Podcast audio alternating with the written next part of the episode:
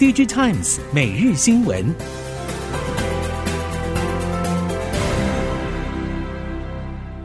听众朋友您好，欢迎收听 DigiTimes 每日新闻，我是袁长杰，现在为您提供今天科技产业的新闻重点。首先带您看到的是，美国众议院通过《晶片与科学法案》，将提拨五百二十亿美元，以扩张美国本土半导体制造规模。法案即将送交拜登总统签署生效。但是，相较先前参议院通过的版本，众议院版本拿掉了取得补助的业者限制在中国等地区投资二十八奈米以下制程的规定，而是交由商务部长会同相关部会参酌产业意见，决定受约束的技术。值得注意的是，美国商务部在日前曝光，近两周以来要求美系半导体设备，包括科林研发、科雷等业者，不得出货十四奈米制程设备销往中国的发函通知。由此或可推测，如今美国政府的定义可能是以十四纳米制程为界限，包括二十八纳米节点与以上制程为成熟制程。如此一来，对于在中国扩建二十八纳米制程的台积电，还是符合申领美国补贴规定；但对于中国十六纳米产线是否会受影响，还不得而知。比较麻烦的，恐怕是三星电子和 SK 海力士。南韩两大半导体业者在美国投资布局，将会牵动未来在中国产线的扩产与升级。COVID-19 进入第三年，加上了俄乌战争打乱了欧亚运输，全球供应链还在等待平复。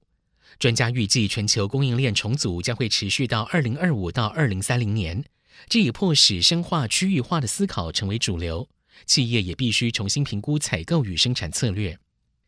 物流及供应链战略专家、著有《全球供应链生态系统》一书的 Mark Miller 表示，供应链重组将为全球化提供重新评估的契机。企业可能采取更为短链的方式，既提高供应链韧性，也降低碳排放。事实上，企业已经开始重新配置供应链，部分业者正考虑近岸采购，甚至归于回流。以欧洲为例。波兰、土耳其甚至北非等低成本国家，在近岸采购扮演了更重要的角色。此外，企业也会采取“中国制造、中国销售”的做法，供应链策略也将会转变为“中国加一”。随着半导体二 D 制程微缩延续，加上了摩尔定律逼近物理极限，衍生出来的三 D 异质整合等趋势，先进封测技术现在已经成为各大半导体 IDM、晶圆代工、封测代工等研发重点。两岸封测龙头日月光与长电近期频频以新技术校正，在小晶片领域也出现交锋。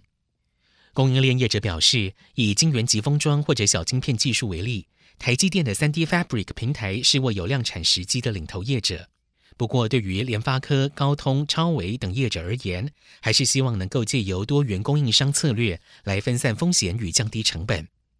预期后续两岸封测代工产业链在两极 G two 格局下将会持续竞争，各种新技术的火花也将会百花齐放。在多数消费应用市况低迷之际，网通晶片市场还是十分畅旺。瑞昱表示，网通设备的升级与建置需求仍在持续，今年下半年出货表现将保持强劲，并且有望弥补其他应用的衰退。联发科也同样看好 WiFi、5G CPE 等晶片下半年的成长表现，加上了市场先前曾有多个消息表示 WiFi 晶片产能不足问题将会在下半年逐步缓解，成长上限解锁之后，对营运带来的贡献也将会更加显著。瑞昱指出，虽然市场充满很多不确定，但不管长期还是短期，网通晶片的动能都相当不错。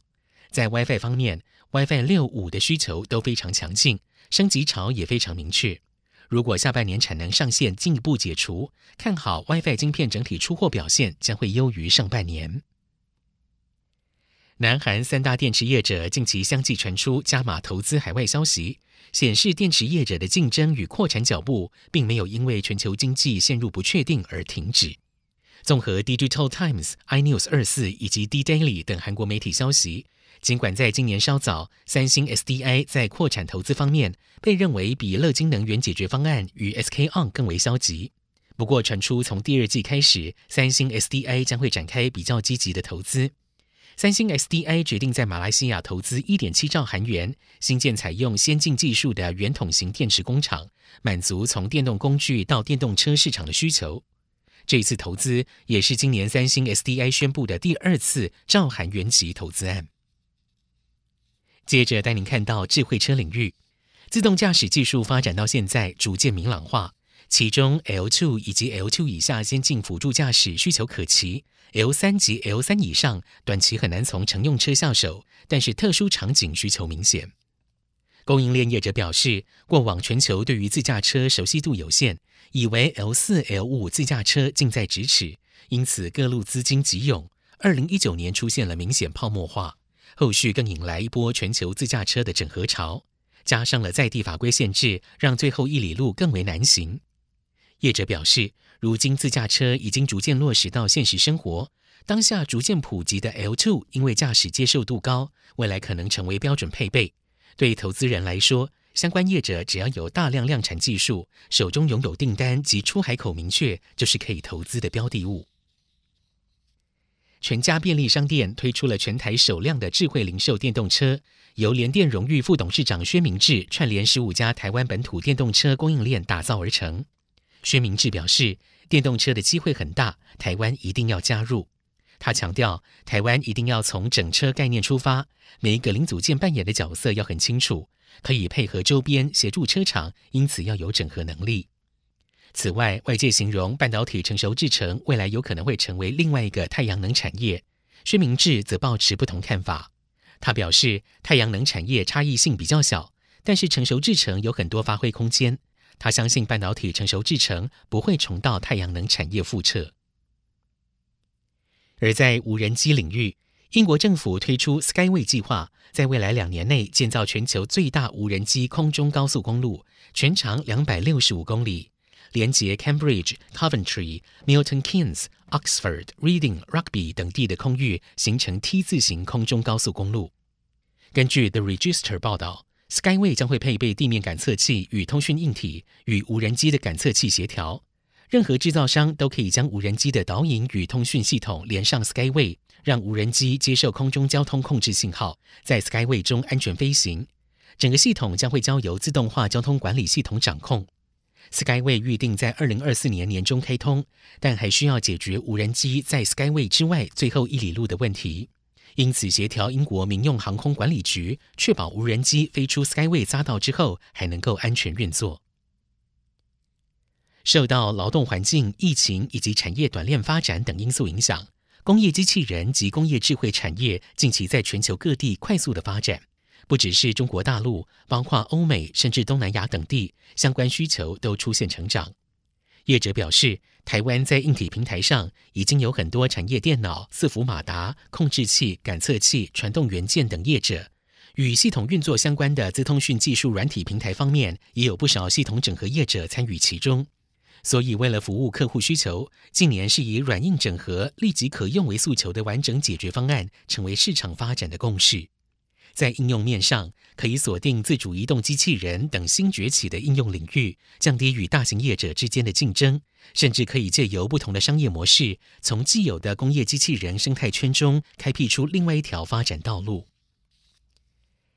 台积电三纳米将会在今年下半年开始量产，两纳米则是预计二零二五年量产。而目前政府支持学界的前瞻半导体研发计划，已经走到了一纳米以下。但是对于厂商而言，越先进的制程良率越难做到完美，而良率又和制造成本有关。虽然目前还不确定台积电是否会选择台湾学界研发的技术，但政府挑选的几个次世代半导体研发方向，目前都按计划执行中。